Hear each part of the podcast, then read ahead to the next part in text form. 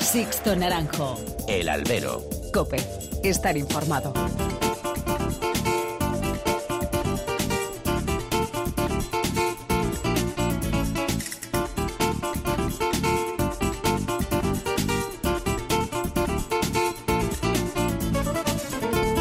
¿Qué tal? Muy buenas y bienvenidos a esta nueva emisión del Albero, a la cita con los toros que tenéis todas las semanas aquí en cope.es. Han recibido un cordial saludo de quien nos habla de Sixto Naranjo, en nombre de todo el equipo que realiza este programa.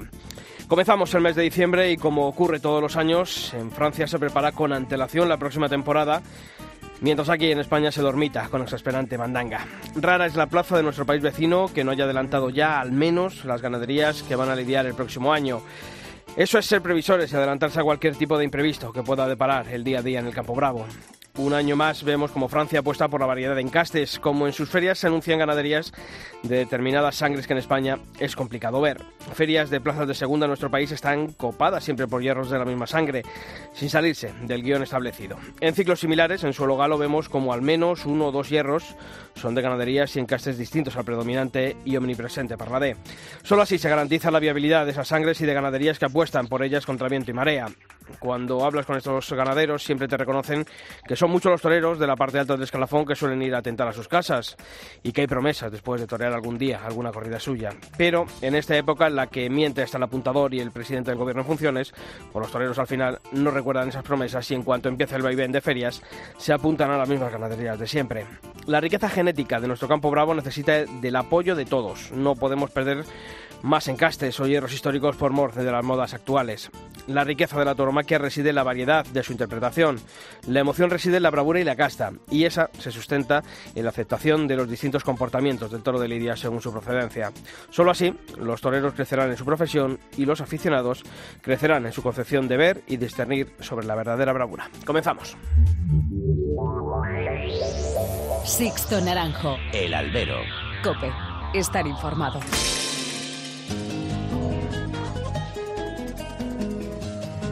Y como todas las semanas ya están aquí a mi lado, Pilar Abad. Pilar, ¿qué tal? Muy buenas. ¿Qué tal, Sisto? Muy buenas. Y Julio Martínez. Julio, ¿qué tal? Muy bien, sí estoy tú. ¿Bien? Pues bien, ¿no? Ya para estas fechas, ya preparando, casi Navidad. preparando el puente, ¿no? De la Purísima. Eso es.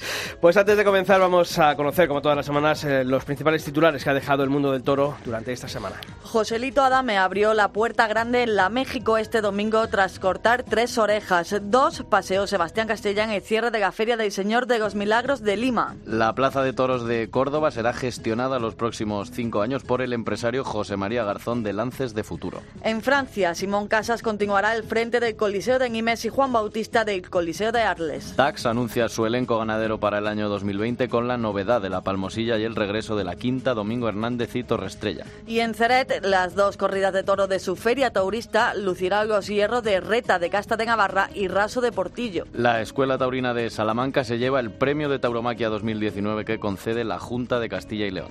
Y abrimos capítulo de apoderamientos. Manuel Martínez Erice ficha a Román. Daniel Luque se va con Carlos Zúñiga y Tomás Rufo será apoderado por la empresa Plaza 1.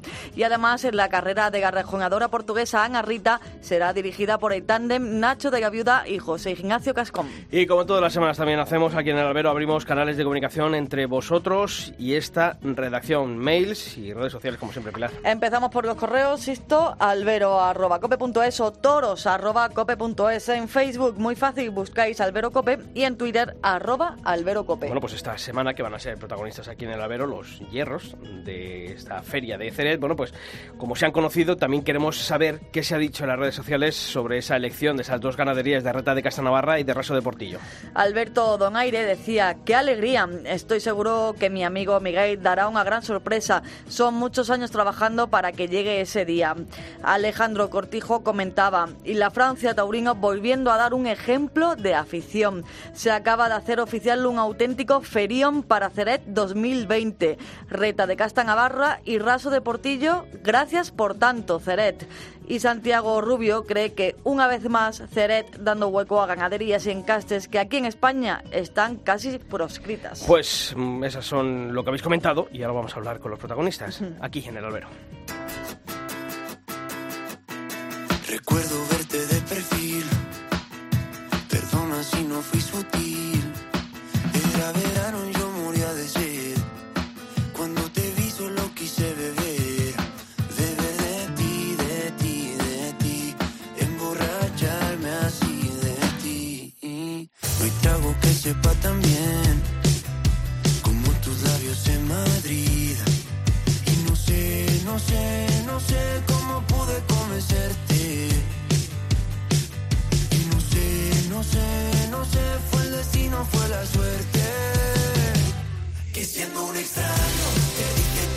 lo hemos dicho, ¿no? Francia está trabajando ya en la planificación de la temporada 2020. Esta semana, bueno, pues conocíamos las ganaderías que se van a lidiar en DAX, la continuidad, ya lo hemos escuchado, de Simón Casas al frente mm, del Coliseo de Nimes, Juan Bautista al frente del Coliseo de Arles, pero como siempre se espera con mucho interés y mm, sobre todo por los aficionados más turistas, ¿no? ¿Qué ganaderías van a lidiar en Ceret, en esa feria Ceret de Toros, eh, organizada por la DAC de allí de, de esta localidad francesa y que mm, mueve a muchos aficionados españoles a, a ver, bueno, pues ese toro de gran trapillo en esa plaza tan, tan pequeña, ¿no? Sí, además, eh, mira, eh, es una manera también, ¿no? De, recompensar, como bien decía uno de nuestros oyentes, recompensar un trabajo y también una manera de, de- acercar y sobre todo que el público conozca este tipo, este encaste, ¿no? Que últimamente apenas se ve, ¿no?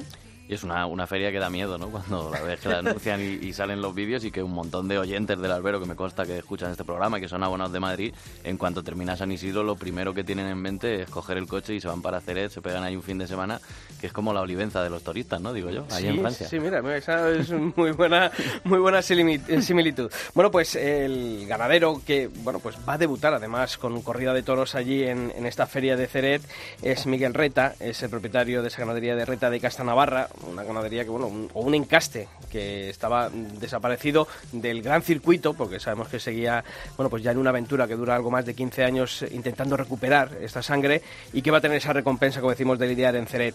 Miguel Reta, ¿qué tal? Muy buenas. ¿Qué tal? Buenas tardes. Bueno, oye, mm, eh, miedo, ilusión, eh, porque claro, esto es una aventura, como decíamos, empezó hace unos tres lustros y, y, oye, la alternativa, esa primera corrida de toros va a ser en Ceret. Bueno, yo diría que acojono. Porque este, ¿A qué te voy a decir lo contrario si es que es así? No, la verdad que es una responsabilidad muy grande, pero, pero bueno, pues un miedo terrible, ¿no? Llevamos ya, pues bueno, son 23 años, ¿eh? Llevamos seleccionando 23 años el ganado de, de nuestra zona y la verdad que, bueno, pues, pues llegar a este punto, pues es un sueño, pero la verdad que da mucho miedo, da mucho miedo porque, bueno, aunque vas viendo bueno, poquito a poco vas viendo los resultados en las tiendas, pues hombre, pues es muy complicado. Ganaderías que llevan más de 100 años seleccionando y tienen sus baches y, y, bueno, la presión de selección que tú ves que tienen también falla en algún momento, pues imagínate lo nuestro. ¿no? ¿Y cómo están siendo esos resultados de, de los tentaderos en estos últimos años, Miguel? Bueno, cuando empezamos, cuando empezamos en el 97, eh, pues si te digo la verdad era infumable.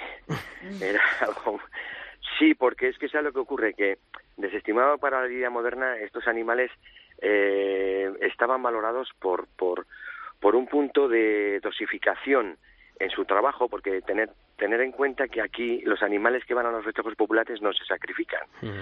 son, son alquilados. Mm. Entonces, la durabilidad va a lo largo de su vida, ¿no?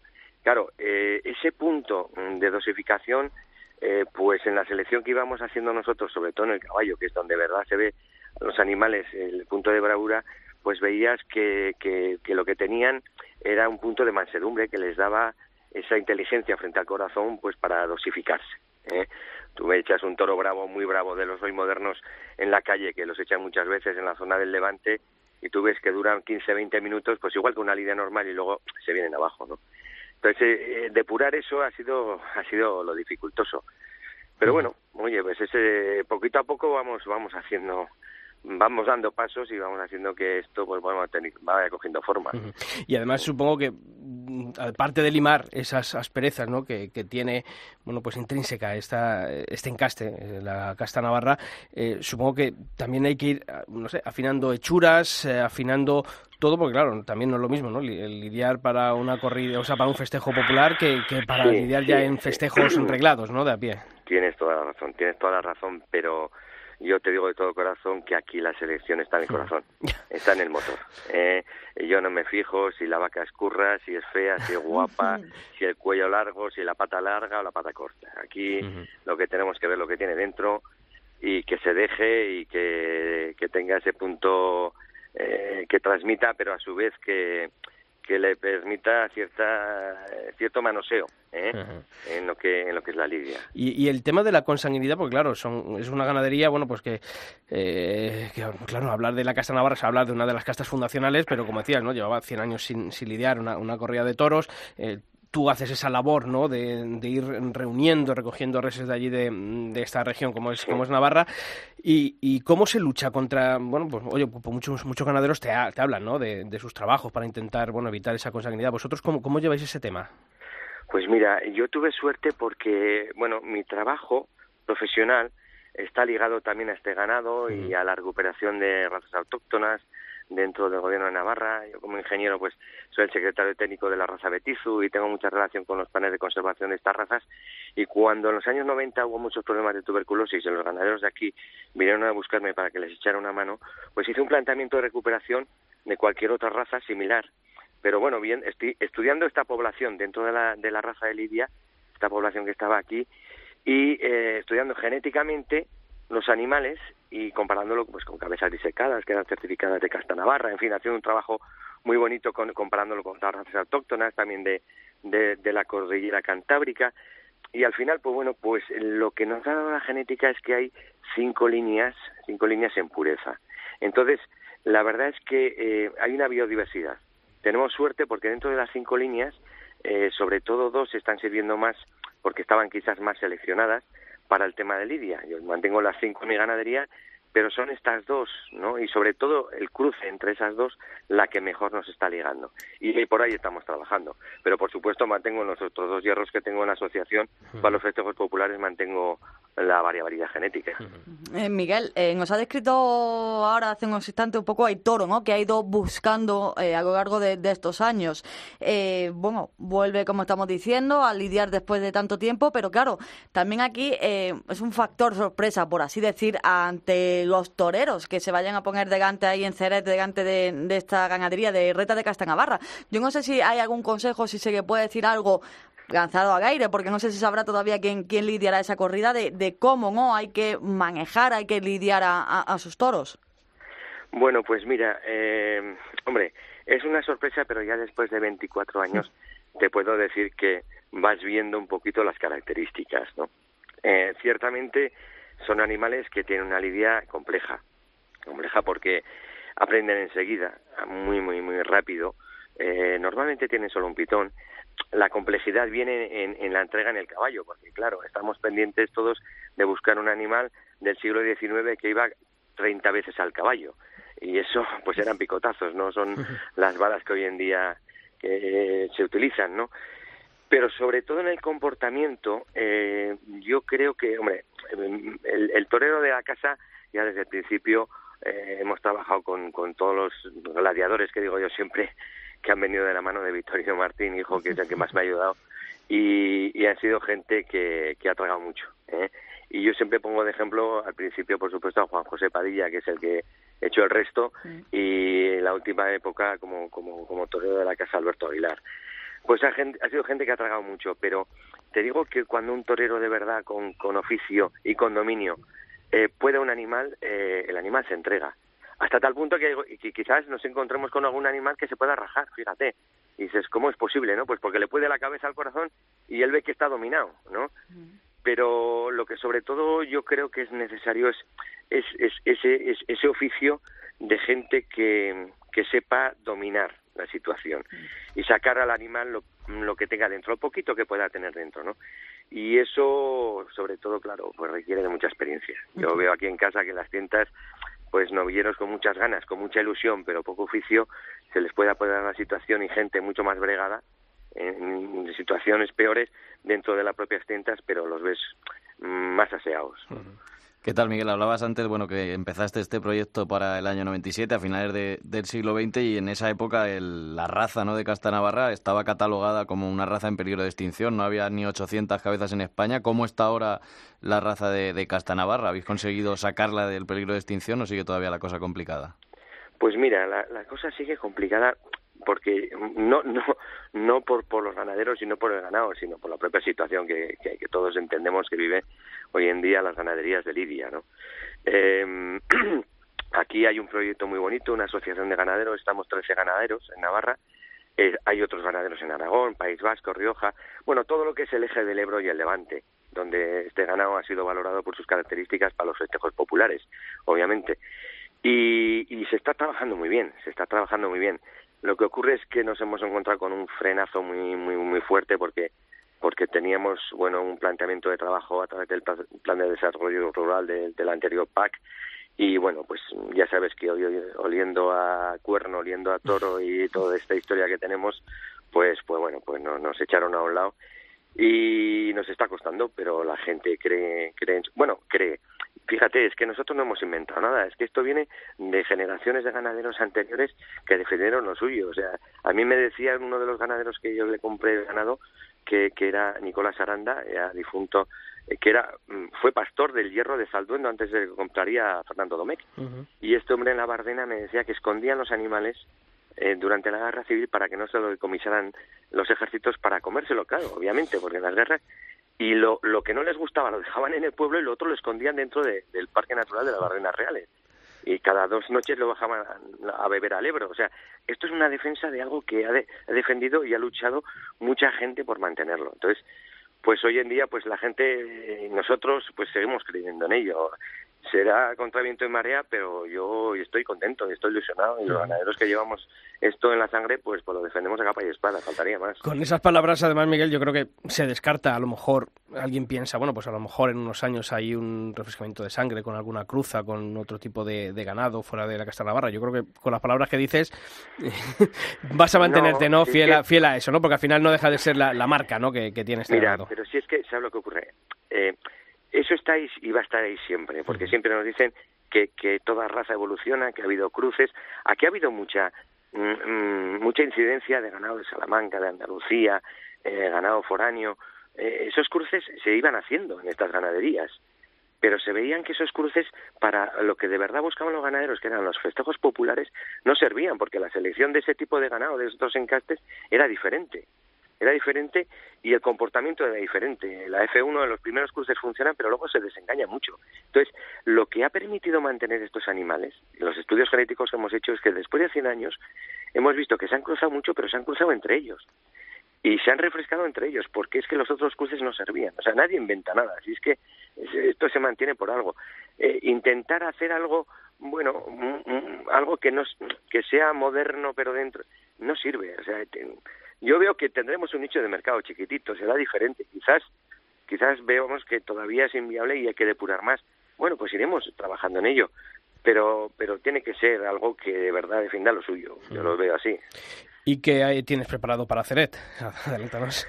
Bueno, bueno, pues la verdad que, hombre, mi ganadería, que es una ganadería chiquitita, porque al final 250 hectáreas frente a, una finca de 3, 4 mil hectáreas que puede tener cualquier ganadero eh, en, en Andalucía o en Castilla, pues pues es muy chiquitita, pero aquí en Navarra, pues como sabes, son explotaciones familiares y no la base territorial es muy corta.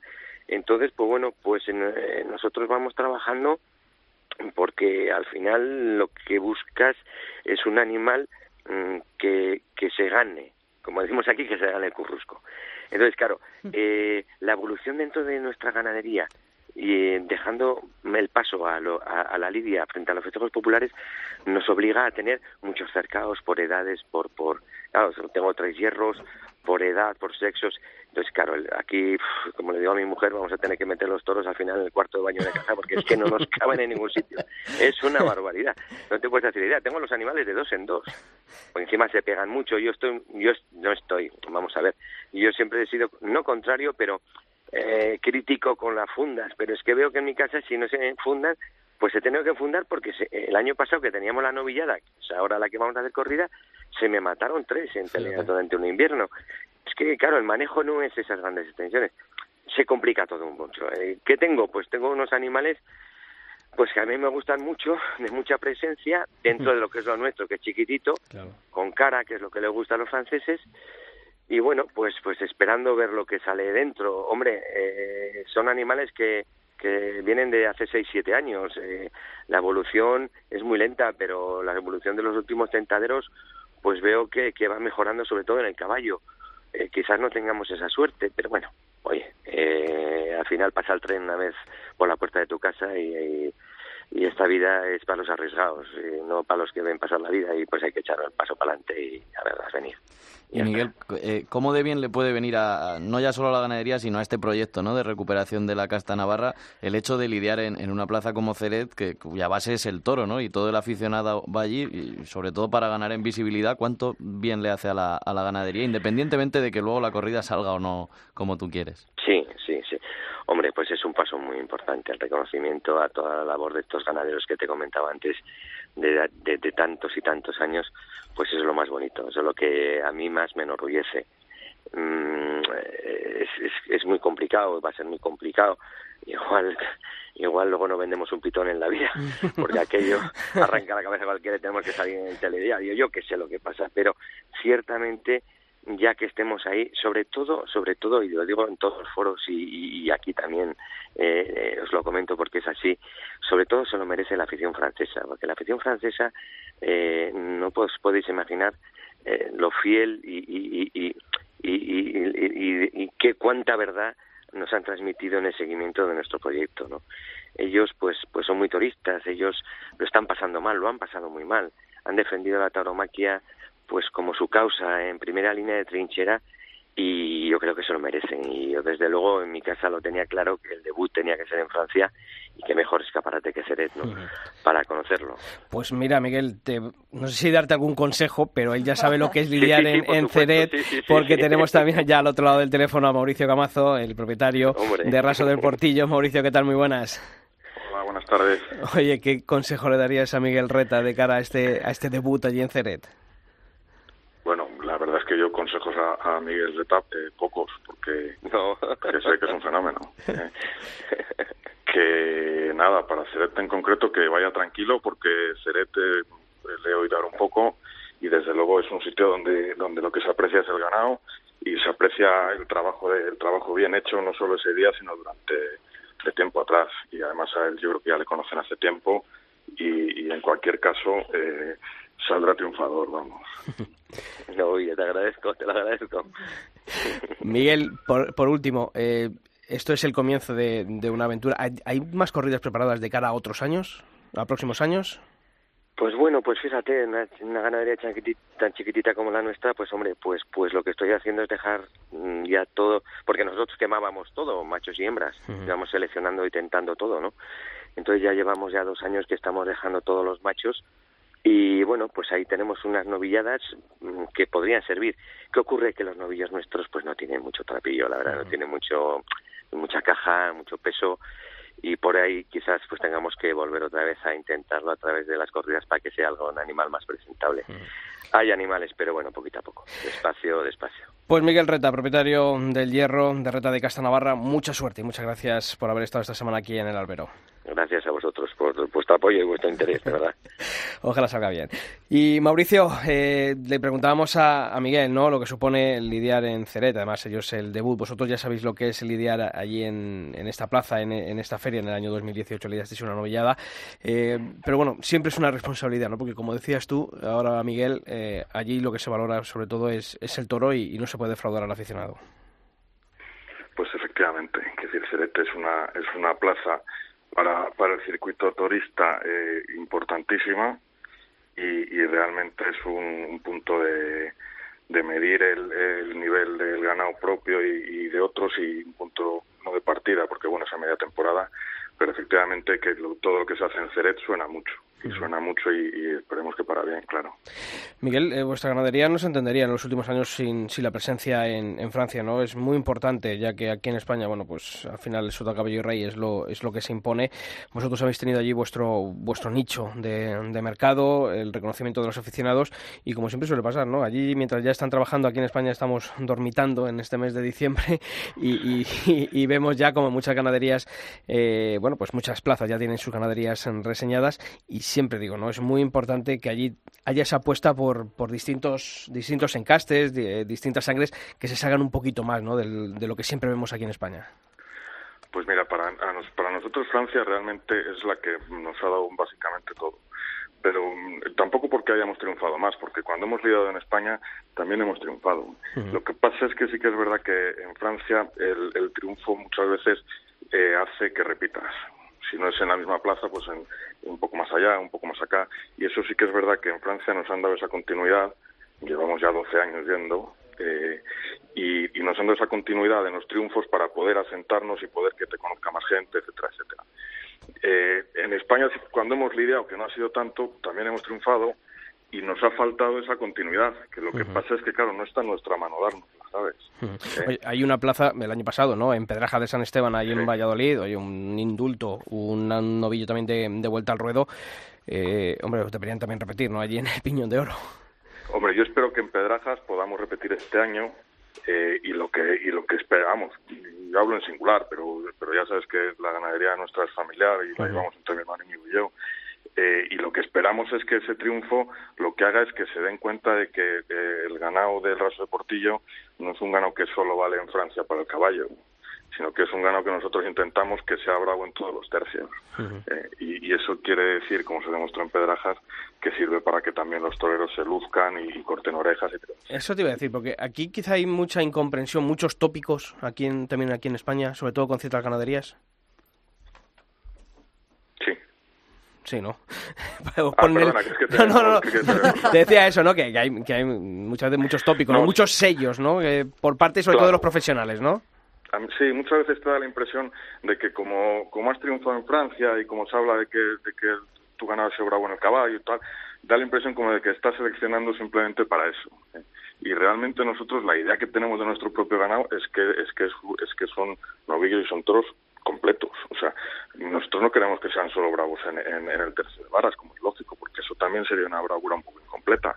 A nosotros lo que nos gusta es que el ganado tome sus tres varas y después humille en la muleta. ¿eh? Claro, es, decir mucho, pero pero bueno, eso es lo que perseguimos, ¿eh? Y se demuestra que alguna vez se consigue y se demuestra en Pedrajas. ¿eh? Pero también se ha demostrado en Francia, donde también han cortado orejas y también han triunfado.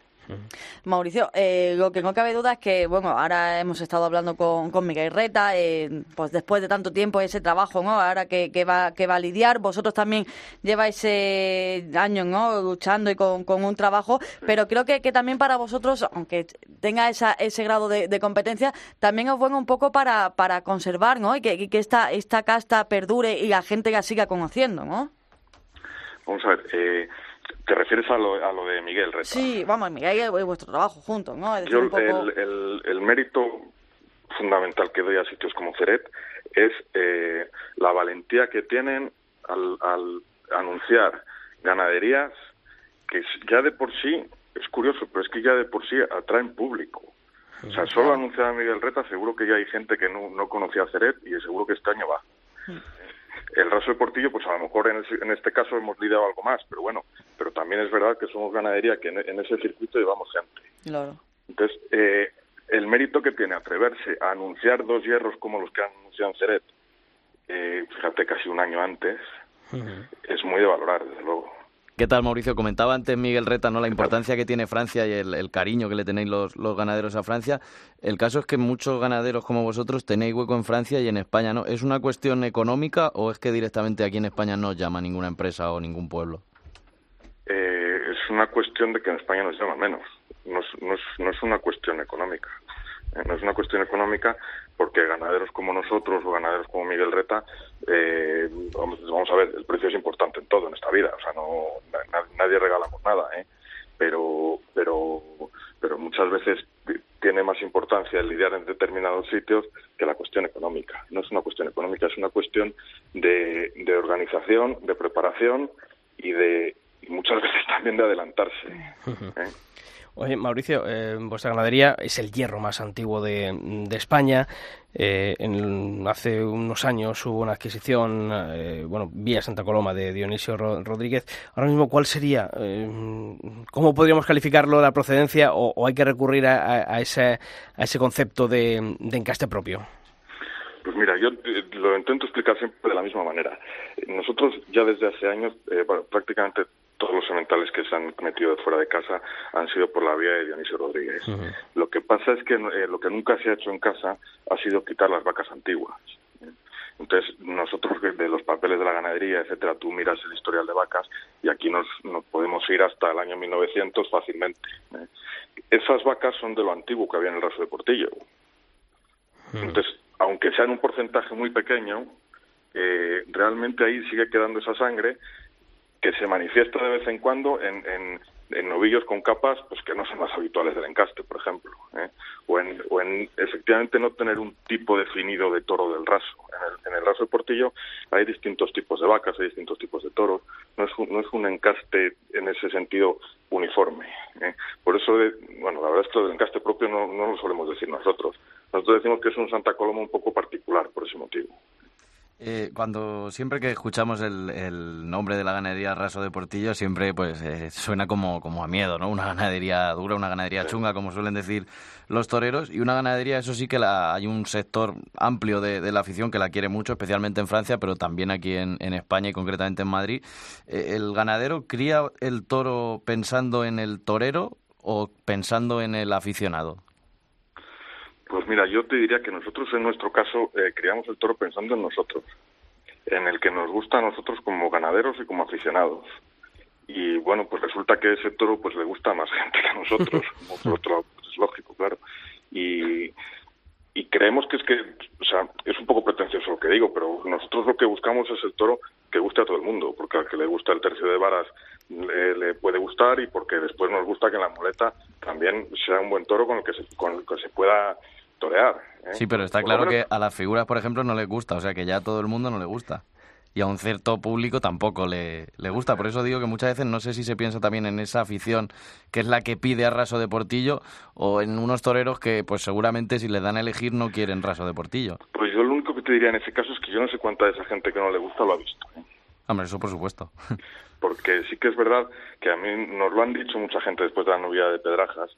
Claro, nosotros llevábamos unos años, sin, sin- tampoco tantos, pero llevábamos unos años sin lidiar en España.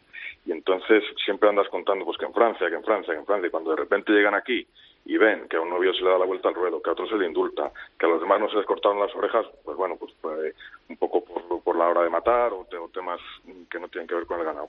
Eh, pues la gente dice, conchos, pero si esto inviste, si esto humilla, si esto se le pueden hacer cosas.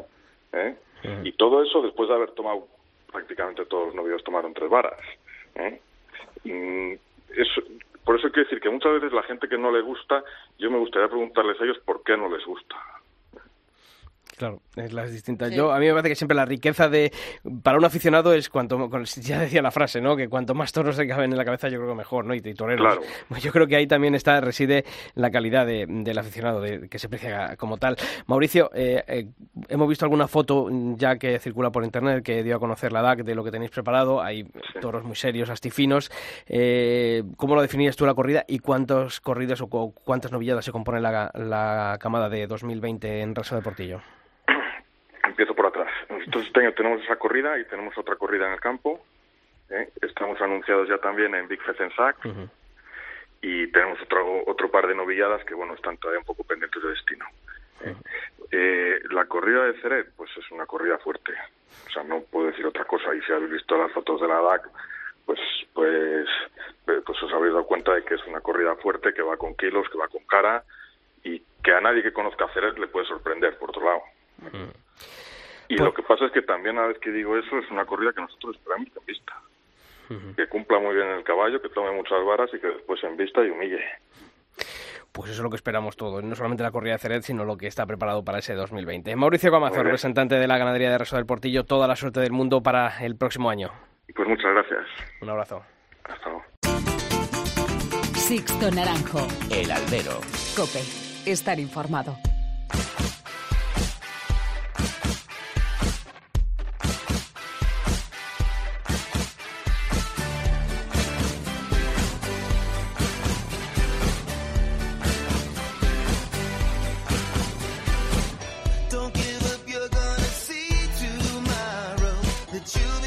Pues ya sabéis que aquí en nuestra web en cope.es barra toro no descansamos ningún día de la semana y actualizamos esta sección con todas las noticias que deja la actualidad del mundo del toro.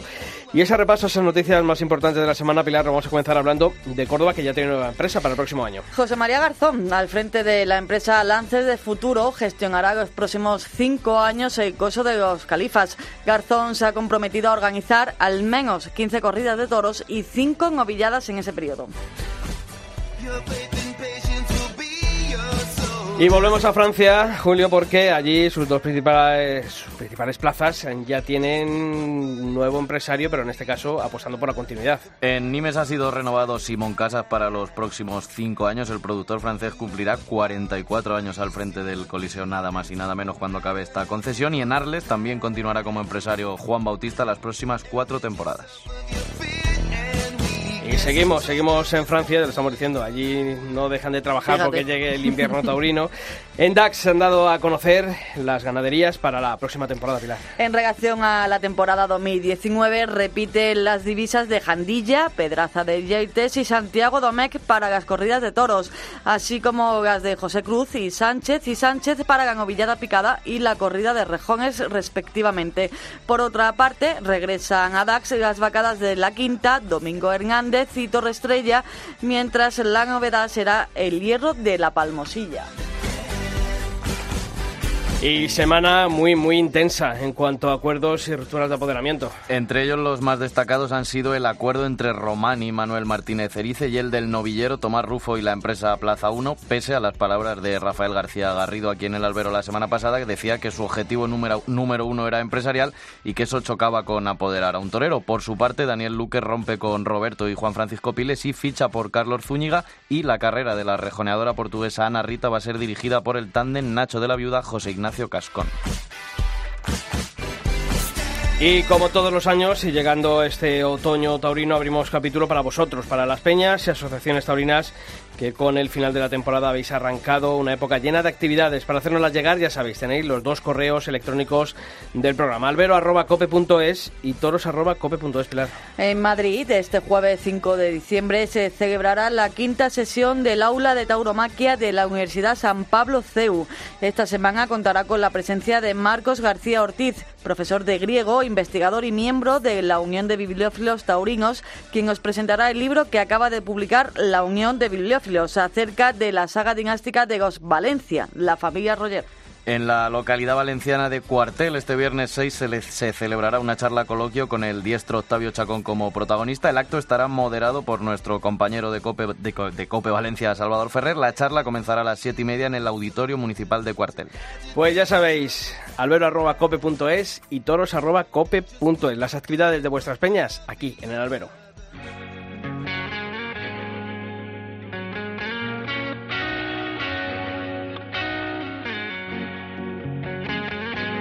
Sixto Naranjo. El albero. Cope. Estar informado.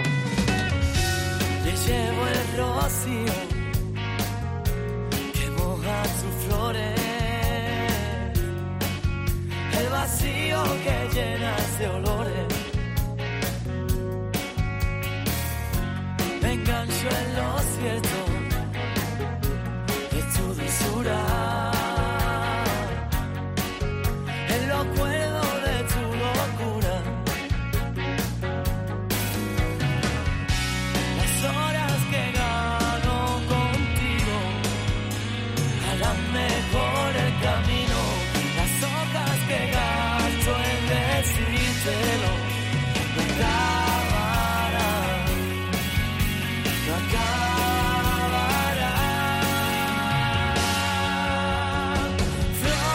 Bueno, pues llegados estas fechas del año, si hay una visita que no falla nunca, Ya sí que hay Navidad. esto ya efectivamente. Ya sí que es O sea, ya llega el puente de la Purísima y, y llega la presentación de la agenda taurina y ya a mí que no me hablen Y de luces Navidad, la ni nada. ya es Navidad. Ya sí que es Navidad. Porque viene aquí ya no sé cuántas ediciones. Vidal Pérez Herrero, muy buenas tardes. Muy buenas tardes. ¿Cuántas? ¿Cuántas ediciones ya? 26. 26, yo. Vigésimo sexta. Vaya. Y las que quedan, claro, obviamente. Bueno, ya. Siempre dice lo siempre dice Yo creo que le "No, cogimos ya, por la número 20 Es, es la última. Pero yo creo que esta va a ser. No, yo lo que sí quiero es que haya alguien que la siga. sí. Y podéis, podéis ser vosotros. Ay, que- ay, Mira, oye, ha sería un honor, ha- ha- pero- Ha venido, ha Podéis ser vosotros haciendo una propuesta. Pero, hombre, sí, me gustaría, me gustaría que la agenda no muriera. Hombre, la verdad que sería una pena, ¿no? Después de tantos años y... Yo creo que lo que, co- lo que, vamos, yo lo que siempre he perseguido con la agenda es defender la fiesta a través de la cultura. Porque eso es muy importante. Porque cuando hablan todos estos... eh, es que esta fiesta tiene de todo. Toreros es arte todo. Arte en escultura, en pintura. Y eso es lo que yo he conseguido. Y lo que he conseguido, no, lo que he querido es defender la fiesta a través de, de ese tipo de cultura. Vidal se quedó pequeña la Real Casa de Correos en la presentación la próxima semana. Se quedó pequeña y menudo disgusto porque es que esa sala... ¿O te la hicieron quedar pequeña? No, es que o se pensaban que el mundo del toro, que yo no podía llevar a cuatro era- personas, pocos, ¿no? es que el día, el día anterior estaba previsto hacerlo arriba, pero no sé por qué motivos se trasladó abajo y eran 200 personas y dije, va a haber ciento y pico personas arriba. Y hubo así, así hubo. La verdad que fue un éxito. Un éxito y luego estuvo, estuvo la presidenta de la comunidad con un discurso muy, muy fuerte y muy valiente. Llegó un poco tarde, pero bueno. no pega, o sea, pega el muletazo, pero después cuando, No, cuando hombre, es pasas... que- Le toca las orejas. No, no, no, la verdad es que mm, yo, yo propuse empezar el acto, pero Claro, si no yo estaba- esperaba que...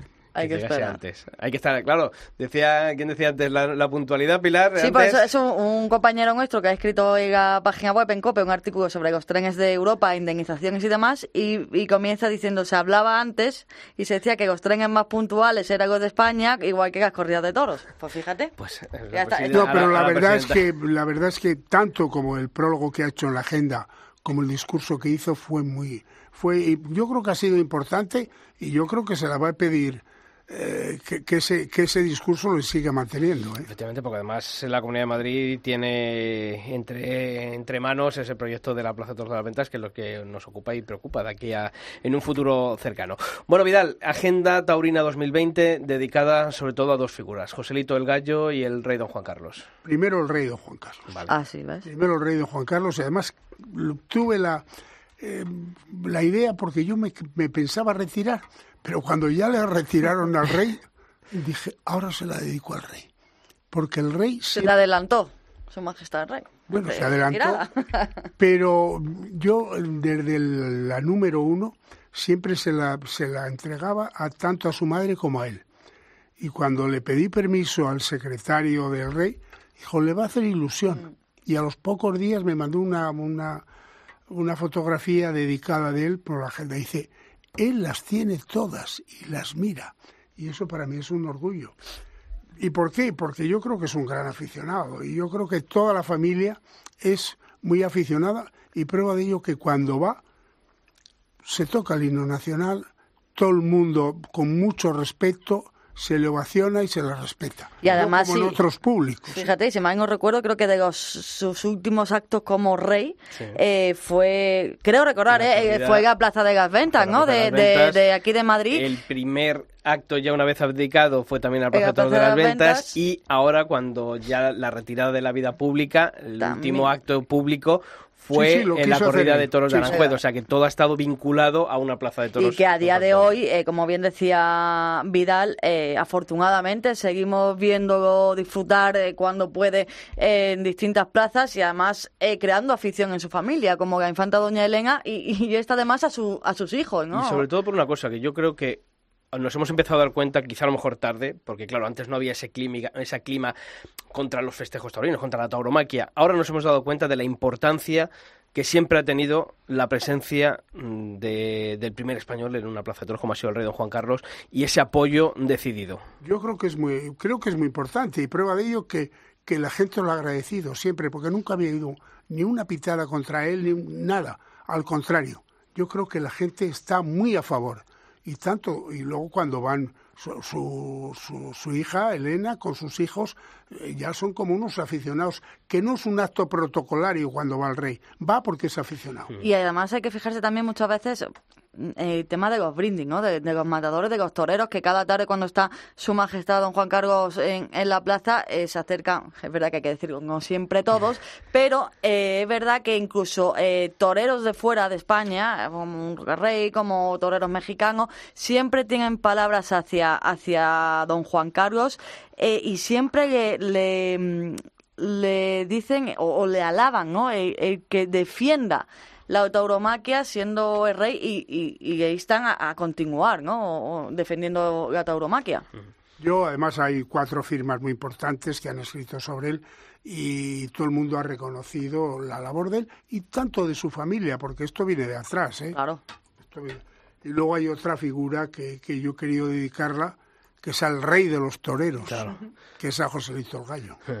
Una- bueno, es que claro, hablar de José el Gallo es hablar de, de historia de la tauromaquia y sobre todo eh, en un momento decisivo y, y de esos toreros que muchas veces se dice, ¿no? Cambian el curso de la tauromaquia. Es que él marcó historia, porque él quiso hacer esas plazas grandes para que le vieran. Pero, y yo enseguida, además, fíjate que habéis estado hablando de Ceret y de las plazas, plazas francesas. Yo esta agenda la pensaba dedicar al rey y a Ceret, porque tenía ganas, pero... Bueno, ya tienes excusa para la de 2021. Yo, bueno, ya, bueno, Vamos, ya no, me, no me- votando. no me quiero comprometer porque no, eh, los años son los años. Pero fue curioso porque me llamó el presidente del José y Juan, Andrés de Miguel. Digo, pues si es que ya la tengo cerrada, voy a dedicársela al rey don Juan Carlos y a Ceret. Y dice, pero es que este año es el, Claro. es el centenario del rey de los toreros. Digo, quieto, Ya está. quieto parado. Digo, se acabó. ¿Quién a escribe, José- quién escribe sobre Joselito el Gallo la Pues agenda? Joselito escribe Andrés de Miguel, que es el presidente de los José y Juan, Andrés Amorós, Rafael Cabrera Bonet, Ignacio Sánchez Mejías y no sé si alguien más. Buen, buen cartel, ¿no? A ver. De plumas. de pluma y el otro día en la presentación que fue estuvo fenomenal eh, Andrés Amorós bueno todos estuvieron estuvieron muy bien. Fíjate- tanto como la presidenta que la verdad es que la presidenta estuvo muy bien se retrasó un poquito pero bueno Venga, tendría compromiso. Oye, es importante, lo has dicho, porque muchas veces, bueno, pues eh, el mundo del toro pues gira todo alrededor de, de la actualidad, de los dimes, diretes, de, pues, o de las rupturas ahora. Pero yo creo que es importante siempre reivindicar la raíz cultural que tiene la fiesta de los toros a través de, bueno, en este caso, de la agenda taurina, ¿no? Muchas veces se nos olvida, ¿no? Eh, incluso a los propios taurinos, de que tenemos que defender, de que uno, sobre todo, de los principales motivos por el que podemos defender la vigencia de la fiesta de los toros es por esa raíz cultural que tiene. Hombre, yo hago en esta agenda hago un homenaje a un gran amigo mío ya fallecido que era Venancio Blanco. un Fíjate escultor de la obra de Venancio Blanco en el mundo taurino, importantísima. Hay otra obra muy buena, muy importante, que es la de los capotes, de Antonio López de Casa Fermín, que eso son verdadera- verdaderas joyas lo que está haciendo este hombre. Y yo creo que y luego también pues hombre hago homenajes como a, a este a Agustín el de la Ercilla, que Agustín de la Ercilla fue uno de los que recuperó la, la, la feria de Sí, Bilbao. y el ambiente dio- taurino, el ambiente taurino, que eso lo creó él. Pues hace falta otro como él ahora. Porque está Bilbao. Bueno, pues hombre, ya él ya tiene sus años, pero pero y necesitamos muchos Agustines, ¿eh? Oye, Olivenza también tiene su Es hueco. que de eso quería yo hablar, de Olivenza Ey. y de San Clemente. San Clemente es otra, una alcaldesa fenomenal. ¿Cómo vive esa? Dice, yo no soy muy aficionada, pero yo tengo que, pon- que poner en valor mi plaza. Lo va a poner en valor. Y Olivenza. Olivenza para mí es un ejemplo de buena gestión. El otro día se lo decía Garzón. Digo, ¿qué ha pasado con Olivenza? Porque Olivenza, tú fíjate, es un pueblo Minúsculo. bueno, minúsculo, precioso, porque Bueno, además, aparte. con un ambiente portugués, hispano, precioso.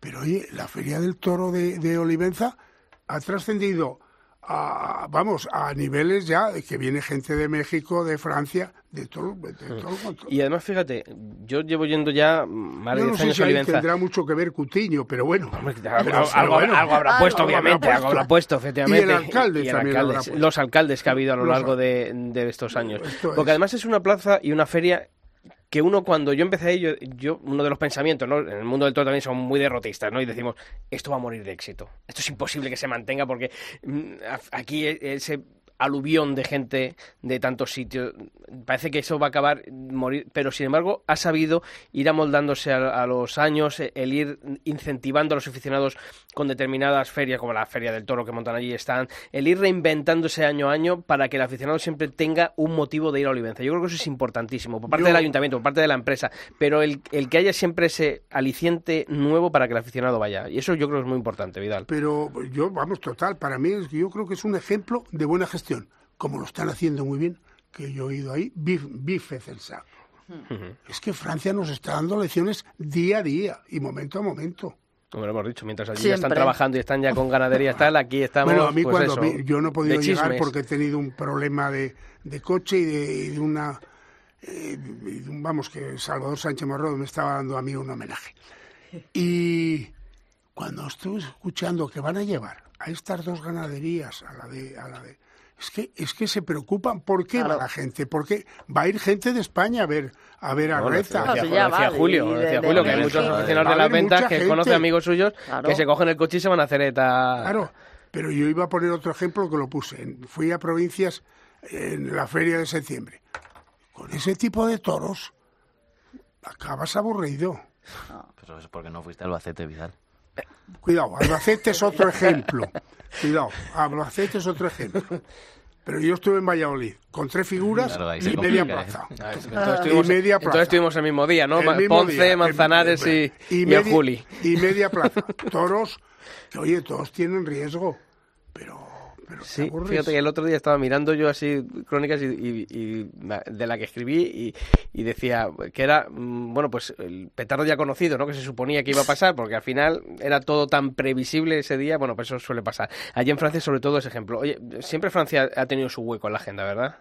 Siempre, bueno, este año iba a ser iba a ser Ceret, pero no pudo ser. Siempre yo ya la he dedicado a Bife Censar, la he dedicado a Istres, otro modelo de gestión, de otro tipo de gestión, eh, Mont de Marsan. eh, es que se preocupan. Y Lane, y Lane, y Sí, hay sí, sí, cultura, cultura del mundo taurino. eh. La gente se ocupa y se Y se preocupa, ocupa y por, se preocupa. por aprender. Lo que parece mentira es que siempre digamos, ¿eh? y Francia, y ejemplo, y trabajan, y esto, y lo uno, y lo otro. Y es que nadie toma nota tampoco, ¿eh? Que ni, ni un ápice de, de, de algo. Ya, de... ahora te, te crees que se van a poner a trabajar y, No, a, pero y a pensar y por eso cuando hay algún empresario que, que Mira, viene yo con la novedades- primera, vez, la primera vez que dediqué la agenda, me parece que fue a Bayona, y estaba el presidente de, de la Asociación de, de Peñas Taurinas de ahí, de la Federación. ¿Y sabes lo que hacen? Hacen unos folletitos, bueno, unas hojitas donde van explicando lo que, cómo son los la suerte de La suerte. cómo son, la- la- cuándo se saca el pañuelo, cuándo no se saca el pañuelo. Están enseñando al público. Claro. Sí, sí, no, esa es la, esa es la clave de crear y de fomentar la afición. Bueno, eh, Vidal, cuéntanos, ¿dónde todo aquel que quiera conseguir la Agenda Taurina El que quiera 2020? conseguir la agenda que se meta en, U- en, en Google, Agenda Taurina y tendrán y si Y que sale lo de edición Stemple, ediciones ¿no? Punto es. y punto es y la Este pueden año nos va a hacer pasar por, la, por caja, creo. No, sí, por. Sí, Se- La dejó toda el sábado en Agropopular. no, el año no, da- pues va a ser primero esta. El albero, Sí. si dicen de que es el albero, 25 euros. Vaya. 33. Ah, mira, pues Oye. ya lo saben los Primero los que. Oye, Pues ya lo saben, que, que- que digan en info arroba templesl.com. Cu- eh, Cuando hagan el pedido, soy oyente de... Pues ya lo saben, en vez de 33, los 25 euros. Pero oyentes de verdad, ¿eh? Que no vale... Bueno, no, me da lo mismo. Me da lo mismo. Bueno, y para entonces, para el 2021 hemos quedado Vidal, que el año que viene nos presentas Bueno, aquí, sí, la que va dedicada a Ceret, ¿no? Bueno, pues podrá ser Ceret, pero yo quiero que hay, alguien me tome el relevo. Bueno, pero... Que son 80 tacos los que tengo. Pero si estás para, Nada. estás para torear, Ya, como te ya, ya, para torear como si 20 tuvieras años. 30 o menos. A ver quién coge el relevo de la tauromaquia, porque igual se acaba antes la tauromaquia que la agenda. No, la tauromaquia, la tauromaquia no se van a acabar nunca. Ahí está, ese- Nunca. esa Bien, Vidal, reivindicación bien. de Y vida. además te voy a decir una cosa, lo que sí es que hay que empezar a dar la cara. Porque esta mañana me he hecho una entrevista y he dicho, ¿qué puedes pensar si entran estos? Digo, pues oye, que habrá que enfrentarse contra ellos. Bueno, pues Ya está, y se acabó. Vidal Pérez Herrero, como siempre, un placer que hayas venido aquí al albero a hablar de esta agenda taurina. Yo estoy encantado de estar con vosotros un año más. Un año Espero más. que el año que viene, aunque sea de, vengo de invitado, no de Vienes- protagonista. Vienes siempre de invitado y de amigo, que es lo que eres. Un fuerte Vale. abrazo y hasta Muchas pronto. gracias a vosotros. Bueno, Pilar, eh, Julio, nosotros continuamos. Semana de, bueno, pues más de chismes que de mucha noticia de la actualidad, pero bueno, pues ahí ha quedado, ¿no? De denuncias de toreros a canales, de tele y demás. Pilar, hasta la semana que viene. Hasta luego, Julio. Hasta Vuelven los mediáticos. Vuelven los mediáticos, efectivamente. y a todos vosotros ya sabéis que la información taurina continúa todos los días de la semana en nuestra web en cope.es barra toros y que el próximo martes volvemos aquí en el albero. Feliz semana.